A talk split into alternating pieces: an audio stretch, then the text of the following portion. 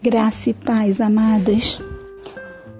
Passando para de desejar uma boa noite, uma noite abençoada para todas. Eu gostaria de deixar uma passagem para vocês que está no, no, livro de Salmos, Salmos 91, versículo 10 e 11, que diz assim: Nenhum mal te sucederá, praga nenhuma chegará à tua tenda porque a seus anjos dará ordem a teu respeito, para que te guardem em todos os teus caminhos. Que coisa boa, né?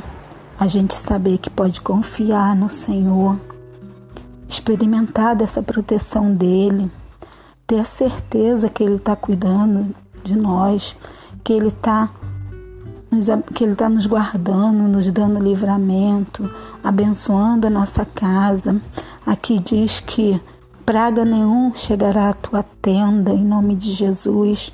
Eu desejo que vocês tenham uma noite tranquila, uma noite de paz, uma noite abençoada, sabendo que Deus está cuidando de tudo.